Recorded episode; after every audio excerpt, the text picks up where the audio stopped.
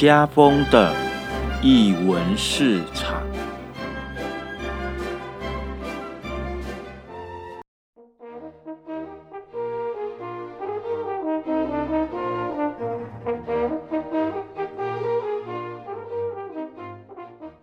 住在日常生活有艺术，这里是艺文市场。大家好，我是家峰。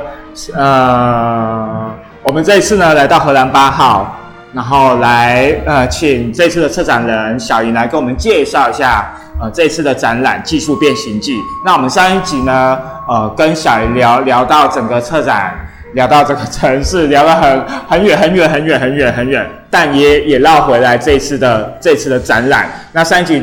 从呃一楼的展场空间，接下来呢，我们这一集我们就来到了二楼看二楼的荷兰八号二楼空间，那也继续请小莹来介绍这次的展览。来，嗨，大家好。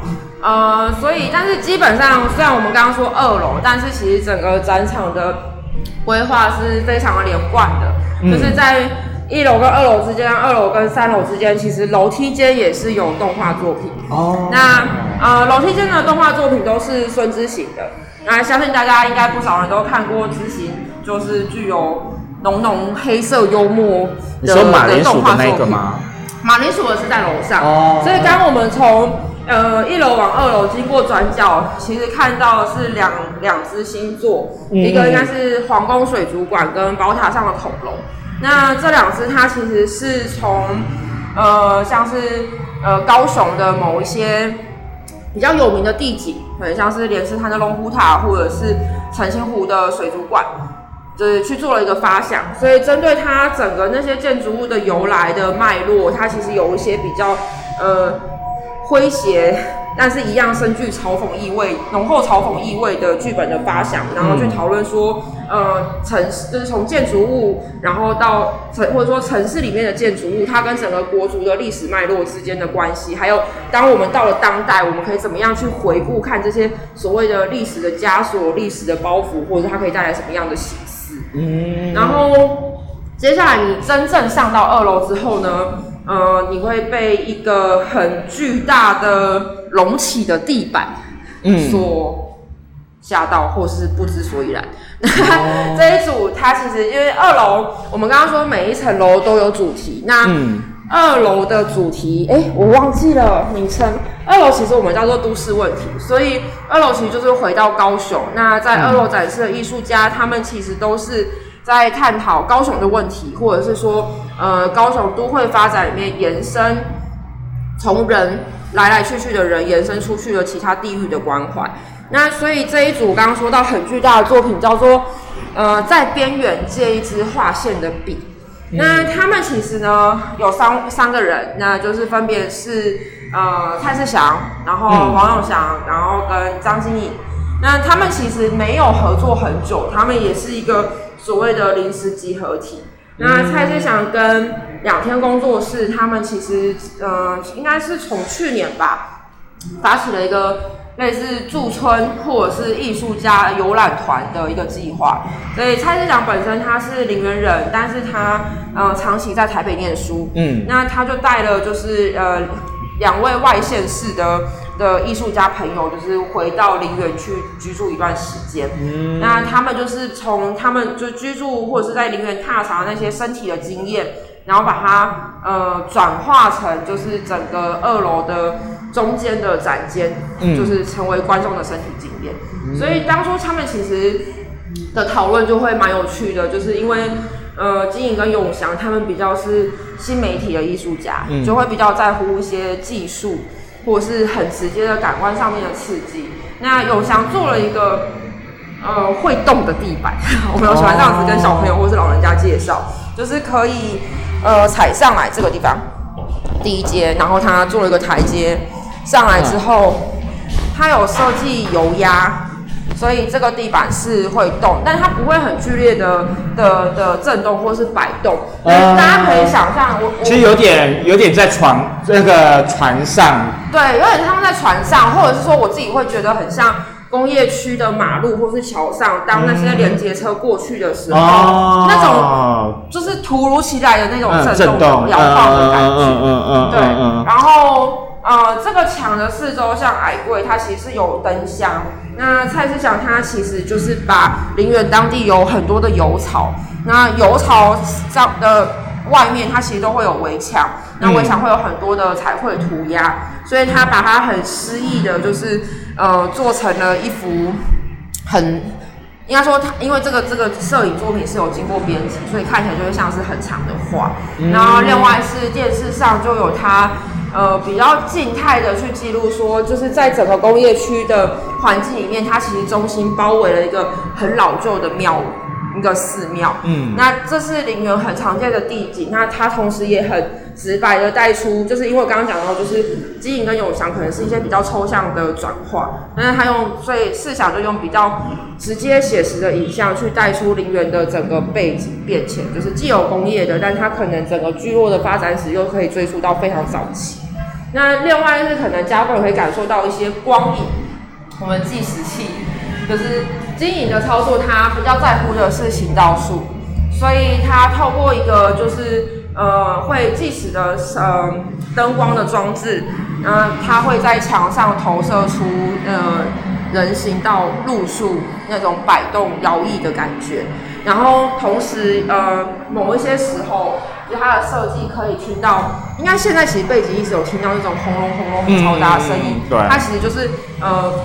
他想象的可能是呃行道树，它在陵园的马路上周遭不断不断一直充斥的那种很嘈杂的的噪音，工业区的噪音。嗯，所以这是上来二楼的第一件作品。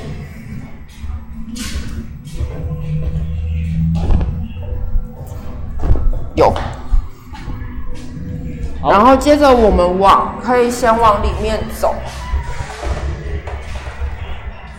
然后呃，里面其实是一个连我们自己都从来没有使用过的空间。哦，嗯，应该站在这里就可以，因为这个空间它本来是放置洗衣机，那洗衣机，然后就因为它是一个加盖的空间，那看起来房东租给我们之前也很长久都没有使用跟整理，所以本来它可能就是比较脏乱又比较机灵，所以我们自己就就是比较少，就没有整理到它啦。对，虽然自己他们可能洗衣服或什么时候会用到，然后所以在这个地方呢，它是张志忠的作品，叫做《做鸳鸯》。那我不知道大家有没有认识张志忠的作品？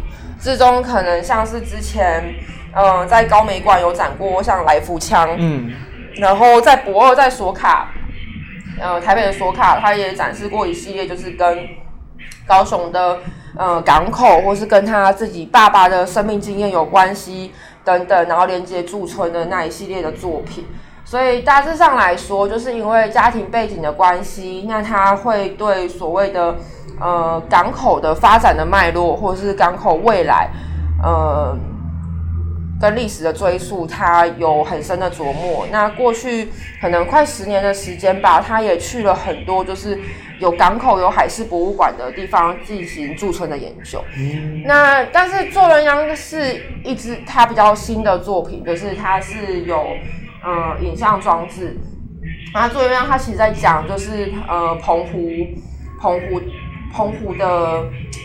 我要怎么讲？澎湖的故事，嗯，对，那他就在讲到就是从呃鸳鸯，就是他会先讲说，很多人可能对鸳鸯有一些误解，就是我们常常叫鸳鸯的的那个鸟类，它其实并、哦并不是鸳鸯。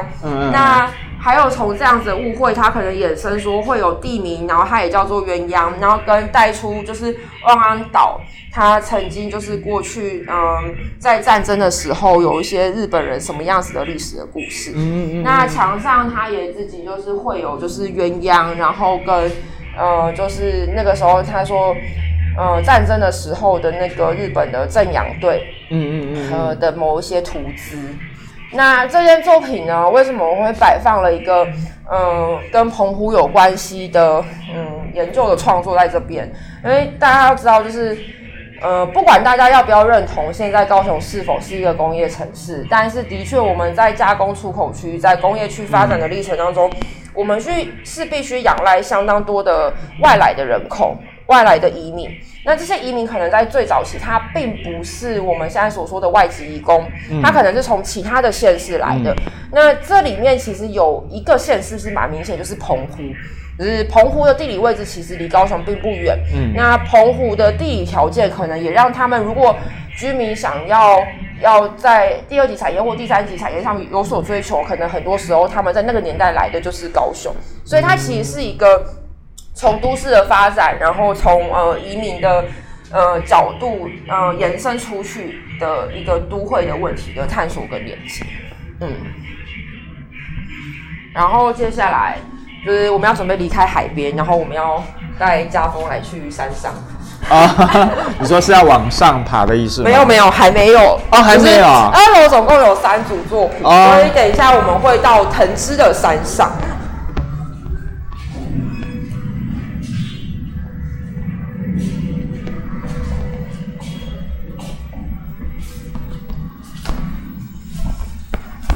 诶，所以呃。家风现在又踩到了软软松松的土，呃的的地面，然后这是应该是草吧？是落叶哦，落叶。对，然后有没有闻到一点点香香的味道？嗯，因为这是艺术家特地去藤枝的山上摘下来的落叶。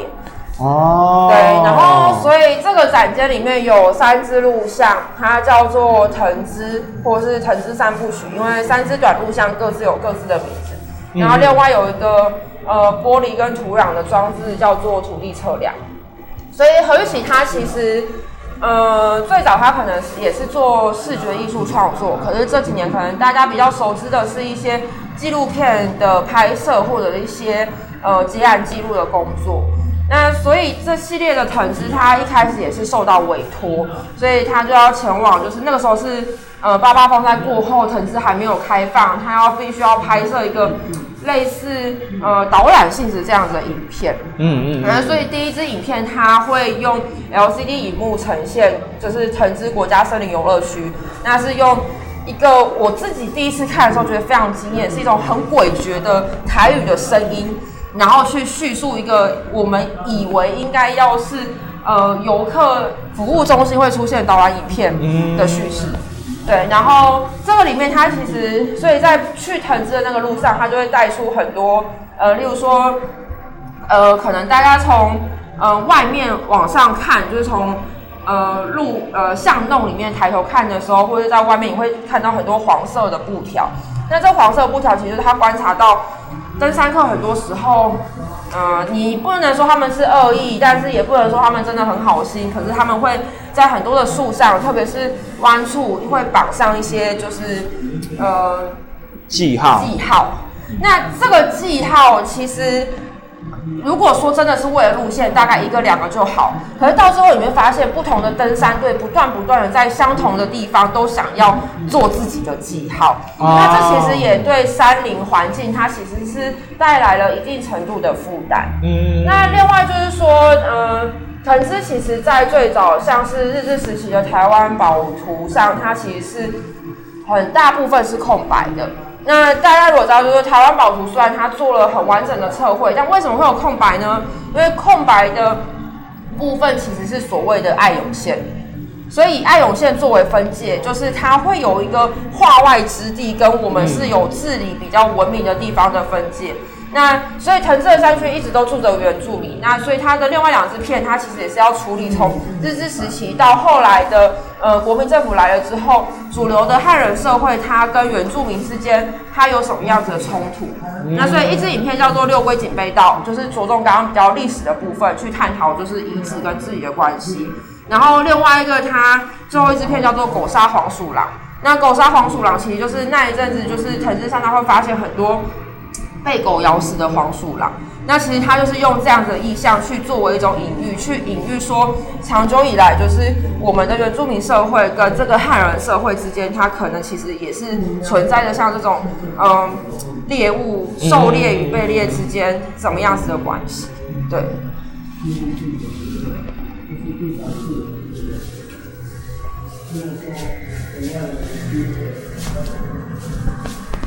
二楼空间好有趣哦。谢谢。二楼会有比较多，就是呃强调体感的部分，就是我会想要在走上去的路上，就是回忆说，像刚刚家峰就有提到说，会不会我们有所谓的呃高雄或者是南部的风格，但然后或者说呃这些北漂的艺术家或是青年，如果回来之后，呃要小心。好。哦，对对对。下来吗？你先下来，然后再上来，因为它有一个转折。哦，好，就是我们该怎么办？但是其实，在整个呃展览的策划的过程，我们其实常常也会跟艺术家聊到这种呃生生存或者是都市发展的议题。然后，我觉得我们的想象其实是一种比较移动式的。而并不是一种固着式的想象，嗯所以那种移动式的想象，它其实是你有一个根，你有一个基地，但是它是不停的移动跟不停的往返。同时，这种移动跟往返，或是各式各样的不确定性，它是会把身体感会带回来。还有，我觉得与其说处理我们怎么样留下来，不如说我们有没有办法去孕育一个载体，是能够让我们把我们曾经移动到的地方的外部资源给带回来。嗯。这可能会是比较接近我们的想象，然后或是我们想要探讨的问题，然后同时我们是尝试要把这样子的身体感、记忆或是经验也融入在里面的部分的作品的呈现上。嗯，然后所以呃，我们现在已经来到第三楼，三三楼对，所以刚刚二楼到三楼楼梯间我们会经过就是知行的最好的地方啊，那最好的地方它其实是一个嗯。嘲弄，就我们会有很多乌托邦、反乌托邦等等的想象，这样子一直讨论的作品。那这个衔接其实也是，当我们要从一个 充满了都市问题的高雄，我们要往上走到三楼，就是三楼我们的讨论尺度其实会比较小，会是一个比较像讨论河南八号过去两年曾经发生什么事情，或是其他替代空间这样比较小尺度的空间。那很多时候就是这种空间经营回到人本身，它可能是某一种。乌托邦的想象与实践，或是至少它有一种寄望，某一种折射跟隐喻在里面。那所以也是为什么会这样子去呃安排，就是知行的作品去做一个楼梯间的承接。然后，所以我们上到三楼，就是三楼只有一半是室内的，一半是室外的半户外空间。然后，呃，一开始我们会看到的是那个李廷儒的作品，叫做《如何再次回来》。那这个如何再次回来？它在一个很空荡荡的空间里面，就是一个模型。那这个模型它有很多不同的名字。最早它可能被叫做十八巷五号，后来它可能被叫做永富五号。它是一个在淡水的替代空间。哦，我去过。嗯嗯。就是呃，提如跟他、跟易哲、跟其他的朋友一起去共同经营。那所以这是个声音装置。他按比例就是做出了当初他们经营的时候，最后永富五号整个 房子的里里外外的大小细节。哦。然后，呃，声音装的部分呢，它有呃环境音，有模拟的环境音，然后同时有当初前后三位主要经营者他们的呃对谈，或者是会诊的书信往来的资料，去谈论说，呃，他们当初就是。怎么样投入经营这个空间？然后可能经营空间的理念，呃，有什么样子就是异同？嗯，那其实秦如就会说，就我们刚刚讲到，就是技术，就是至于我们，我们不会想要再把整个人跟生态讨论只局限在动物，或是人跟动物，而是想要回到整个环境。那或者说，呃，或者说我们可以说。我们希望在动物之外，我们可以尝试去去理解跟想象各式各样不同的生命体或是有机体。那同时我们也讲到技术，所以田如的概念就会比较像说，建筑它可能其实也是有生命的，或者建筑因为人的进入，它经营空间它成了有生命。那这个这个空间的的经营塑造或是实践，它其实同时也是一种所谓的技术。那另外一个比较有趣是说。呃，因为其实我们刚刚提到说，呃，河南八号有一个叫做呃来去高雄住一晚，嗯，就是如果你有需求来借宿，你可以就是用任何你想要的方式来做出交换。那其实最早就是。译者，就是我们常常讲永富五号的经营者之一，第一代经营者。那所以他他跟田如其实跟呃治理的关系都非常好。那某种程度上，大家会觉得很奇怪，为什么你走上三楼看到了一个另外一个空间，在这个空间里面？那我自己的理解是说，呃，第一，它同样是替代空间；第二，是我们有一些相近的理念，然后他们会认为这是他们。就是因为他们三个人也都离开这个空间，那他也知道我们是要离开这个空间，所以这是一个礼物，然后去作为交换。同时，它也是一种隐喻或是折射，就是当你理解了永福五号，可能你也某种程度上会理解我们怎么样子在河南这个地方，就是经历过这两年，嗯。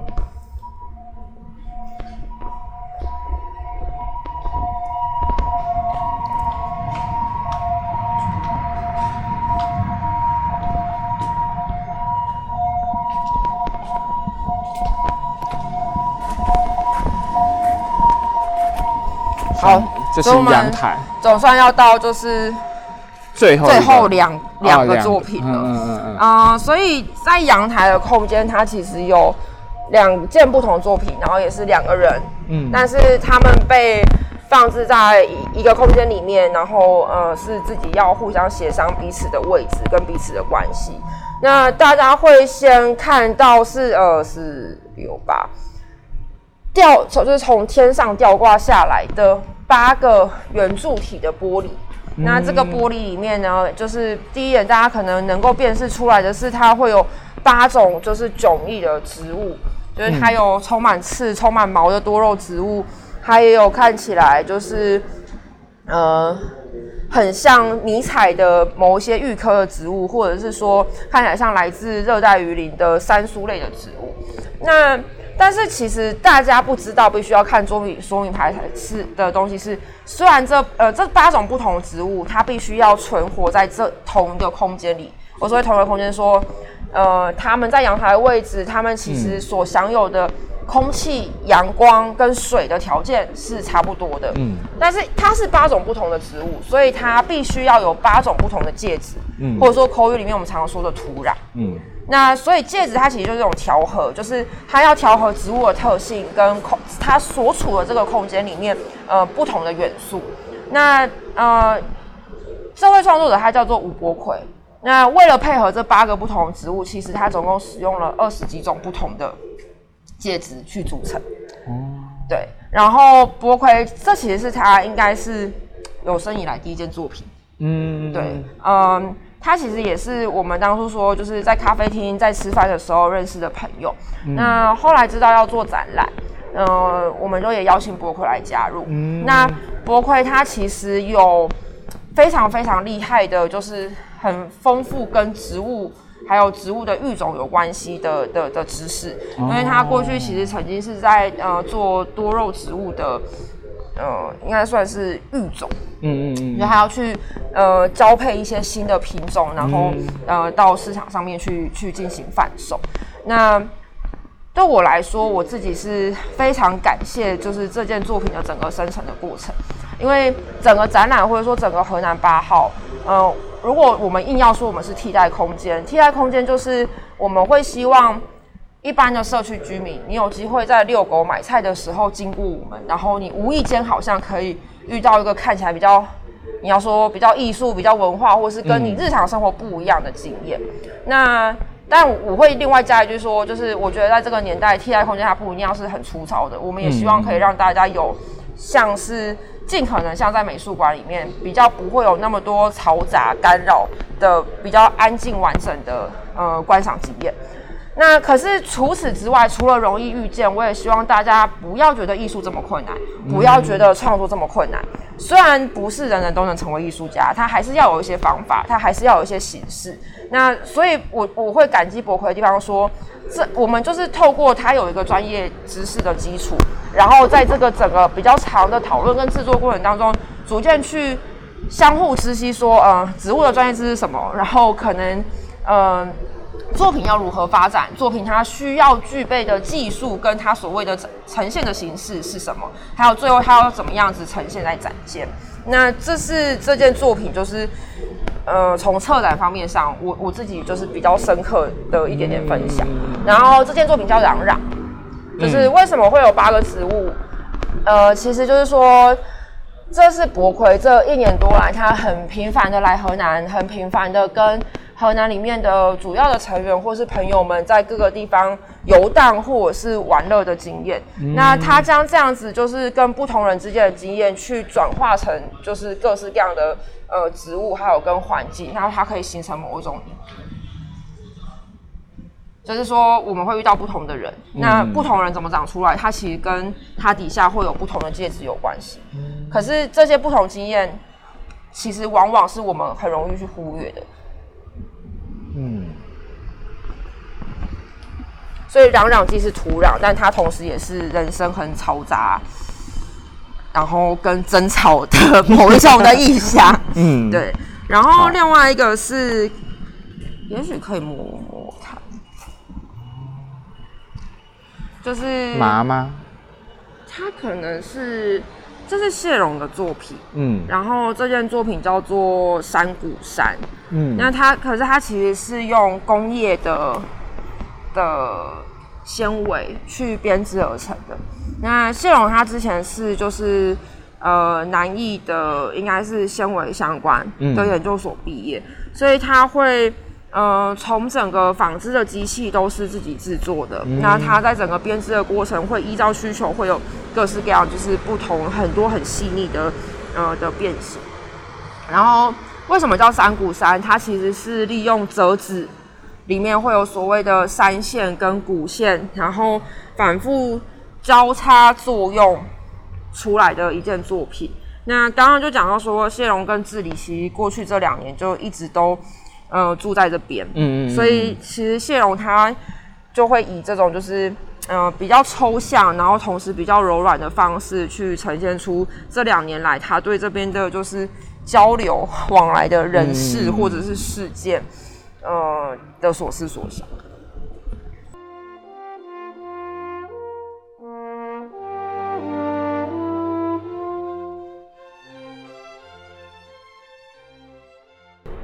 这次邀请小云来跟我们聊聊，呃，整个技术变形记的一个展览。那我们从一开始聊整个，呃，荷兰从荷兰八号的一个组成，到整个展览的成型，到这到呃走完这样的一个展。其实回过头来，因为其实呃还是有一些感伤的的事情，就是呃荷兰八号就是。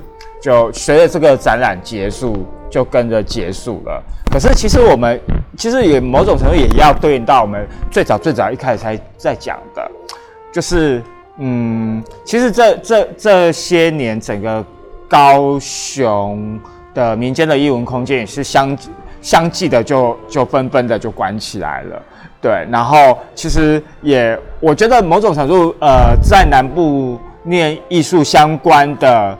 呃，学生们或者是创作者们，对于一个对于对于空间的需求，呃，感到那那一种呃急迫性以及呃焦虑，我觉得一定是会有的。那尤其是尤其你看，呃，包含刚才所讲的，呃，自己跟他女友一。待在这边，然后其实你还有你们整个群组七个人啊，不管不管你们待在这边时间长或久，就是这个空间虽然虽老实讲，虽然两年时间其实不是很长，好，可是嗯，那种投入我觉得是可以可以感受到的。那你们自己怎么看待这样的一个空间的结束？你呀，你自己怎么看待空间的结束？呃，我自己哦，我其实不会说这个结束会是一个据点，它可能更多时候，嗯，像个分号吧。嗯，因为常常我会说，就是空间它可能可贵的地方在于它是人的排列组合，所以它应该要是，就算它可以继续，它是允许人们可以进进出出，而进进出出的人，他可以。让这个空间的氛围，让这个空间的形象，或者空间的意义，它是可以不断的流动，而不是固着的。因为固着很多时候它可能就会失去意义，它甚至连最基本的需求都没有办法被满足。那所以河南的确因为租约到期要结束，我们也的确因为内部后来发现有很多的歧义、价值观的分裂，所以不会全部的人呃原班人马继续。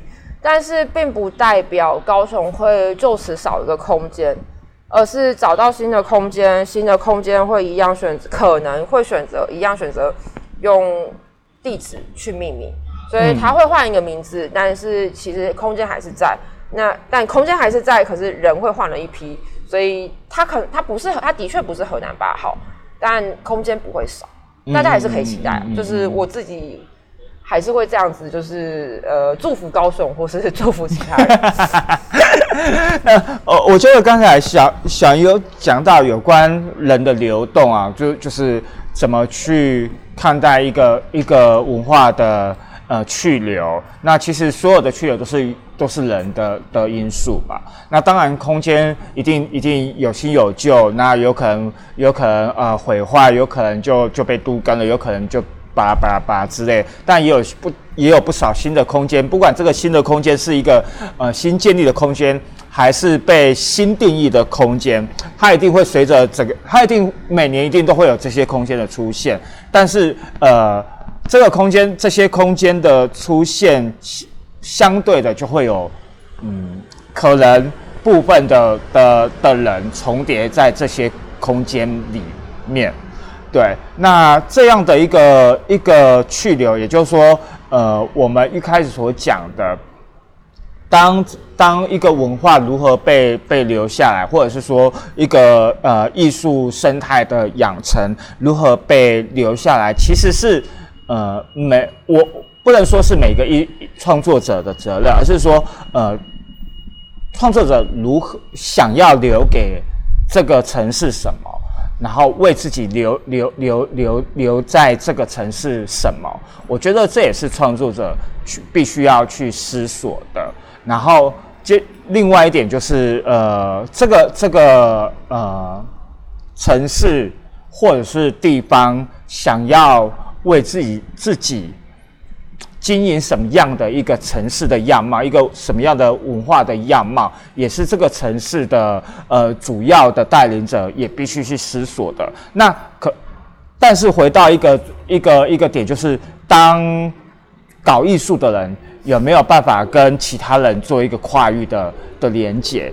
好，尤其刚才我觉得有有那个小人讲到一件很有趣的事情，就是现在有很多不同领域的的的专业人士，哈，呃，陆陆续续纷纷纷的加入投入呃艺术创作的行列。那我我不觉得这是一个坏事，但是从也必须要重新思考的是说，哦，更多人投入艺术的产业，那到底？呃，这个艺术的产业到底给了给了其他人什么？就是给了创作者以外的人什么？还是他只是一个，只是一个为了想要彰显自己的才华啊，或者是彰显自己的创作而做？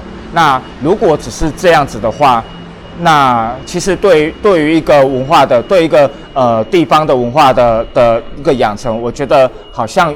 有跟没有是一样的啦，对我啦，我自己是这么觉得。那以及呃，我们今天所讨论的所谓的技术的呃形变，在这个形变的过程当中，到底要变什么？那这个这个这个变当中，一定是某种程度的呃存留，好，或嗯对，然后这些存留的嗯种种，源自于说我我们我们对于。这个嗯，城市这个土地留有多少个情分啊？对，因为因为毕竟大家大家都都往北漂了嘛。对，那北漂当然也不少。你看我们这次这次技术编辑季也有不少北漂的艺术家们纷纷回归。对，那我觉得这是一个很好的啊，这是一件就是其实整个整个世界都在流动。其实呃，在在。在谈更远一点，其实到底要不要酸染，其实一点都不重要。我自己觉得啊，它并不是那么重要。可是呢，到底艺术家到底对这个城市、对自己的家乡有没有有有怎样的认同感，他要把什么，他要把什么留留在家乡，他他要用什么身份去去往外去闯。那我觉得那是艺术家可以去思索的一件事情。那至于空间的的啊存备的问题，嗯，我想就真的就像小杨所讲，其实空间每年都都都不停的试出。对，今天在这边，明天在那边。那艺术家就好，艺术家想要当当当一个创作的吉普赛者，还是呢？你你是想要呃守在嗯有一种所谓要要守在家乡的一个。一个什么什么概念之类的，对我觉得每每个艺术创作者都有他的想法啦。对，那关于这一次的展，你有没有什么想要补充的？有没有你没有讲到的？啊，这是展展吗？对啊，你自己自己自己变，等于说是压轴展呢。你自己执行这个压轴展，是当然，我我我不不我不可能说是就是自己执行，就是呃，刚刚可能提到了治理跟写龙，可是其实空间里面还有其他的重要成员，像是大家可能也会知道王宇，知道呃柯永谦，那另外我们还有蔡志祥，刚刚提到蔡志祥其实也是我们一位成员，那另外跟早期还有一位严刚。那这些这些不同的成员，其实每个人都有不同的专长，也都扮演不同的角色。那我不知道大家怎么样看待策展工作，但我自己看待就是河南可能这两年做的事情，不管是展览或是座谈，对我来说大概都跟委托接下没什么差别。就是我没有办法是一个很独裁的策展人，这也不是我愿意的。嗯，当然更多时候的问题是在于说。艺术家名单就是已经找好了，那艺术家能够做的事情就在那边，所以我能够做什么？我可能我必须要非常清楚掌握艺术家的性格，我要知道他们阶段性在执行的计划有哪些。那从这些资料里面，它很像数学的集合，找出一个交集。那不只是帮他们画交集，他同时也必须要跟我自己的研究或是策展想要发展的生涯规划，它有一个交集。那是从这样子的方式去发展出来的。那我我我会一直希嗯，对我来说，这是我尝试在摸索。就是我们如果常常要说策展人他很独裁，他有一个绝对至高无上的权利，我们有没有可能有一种集体策展的方法？或者它不只是集体策展，而是集体的展览制作的方式。它可以从研究、从展览策划到作品的制作，它都是很密切相关，甚至到布展跟设计。对，同时我们也是希望，就是像这次的设计师张新瑞，那我们一直都有很密切的合作的关系。那在这里面，我们也看成设计它其实本身是一个作品，所以在整体概念发展当中，我们不会去做太多的要求，说我非得要是什么样的意向、什么样子的风格。而是告诉他这次的展览论述是这个样子，我们有这些艺术家，他就展明就这些论述的理解，他有什么样子的想象，那我们也是必须要去跟设计的想象，呃，整个视觉设计去相应合。那但我不会说它是成功的，只是阶段性的呈现就到这个地方。因为刚刚会讲到说，我们可能过去我们不愿意定义自己在经营空间上，呃，我们没有共识，我们以为没有共识，只是让。复述的声音出来，这就足够。呃，也许可以，但是其实当你拒绝去凝聚共识的时候，其实你呃缺失了很多的协商的机会。那些协商的机会，它涉及了很多细节。那大家会说魔鬼藏在细节里，其实这些细节它最后可以彰显的是真正的很价值观上很巨大的断裂，或者是歧义性。就是如果关于展览大概是这样，那可是我另外想要提一点说，呃，大家都会知道这是跟台双的禽兽不如有关系，它其实是平行展的展出空间之一。那平行展其实除了河南八号，它还有像是台南的节点，呃，台北的酸屋，那这些其实都是，嗯嗯，姚老师或是我们自己都还是会叫自己替代空间。那我们其实非常感谢姚老师跟国美馆提供了一个这样子的机会。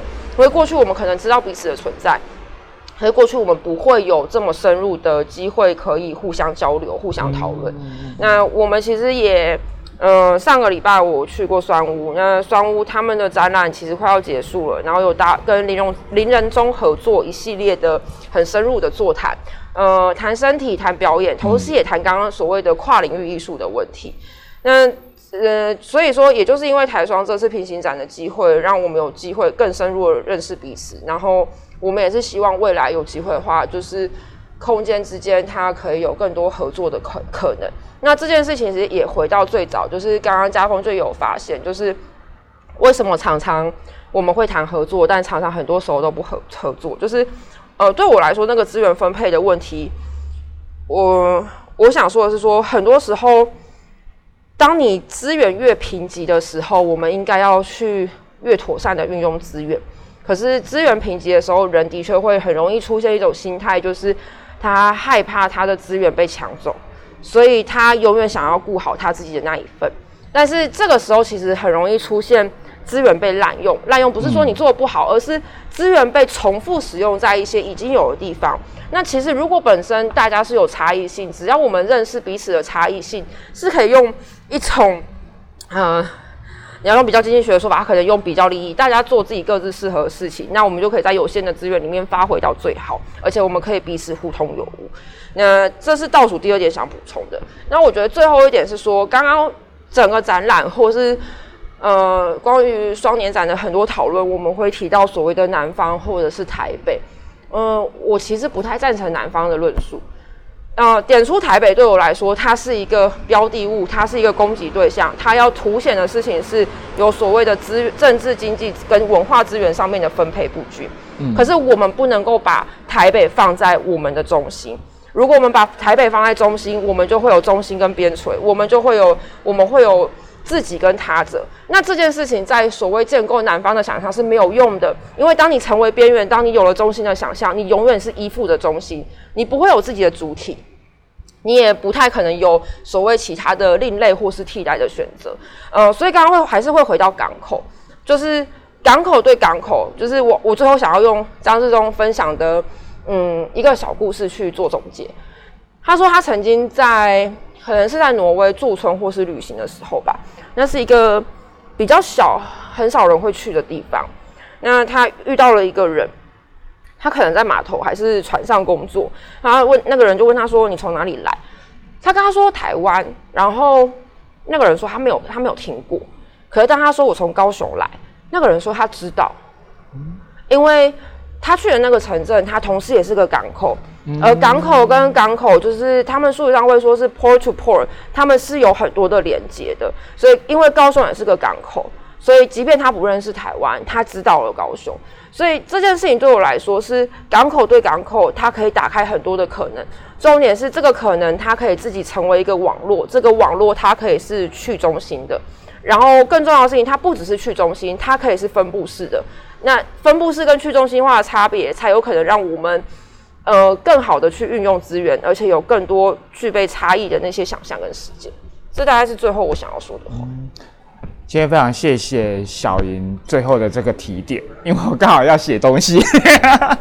我觉得呃，最后最后小莹讲的这些东西，让我嗯，突然让我顿悟了许多事情。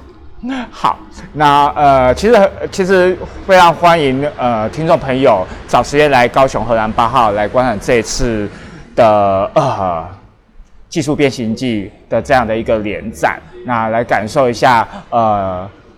从刚才呃小云所介绍的，以及实实际上大家进这个展场，然后呃穿越过每一个房间，然后走过的楼梯，从户外到室内，再到户外，去重新的去感受一下这个空间以及这个作品，甚至跟这个城市的一个连接，然后以及更向外的，好如何如何跟呃中部的中部的展，北部的展。相互的辉映着。那我觉得这次再次谢谢小莹好来我们的节目，谢谢你，谢谢嘉峰，也谢谢大家，各位下次见喽，拜拜。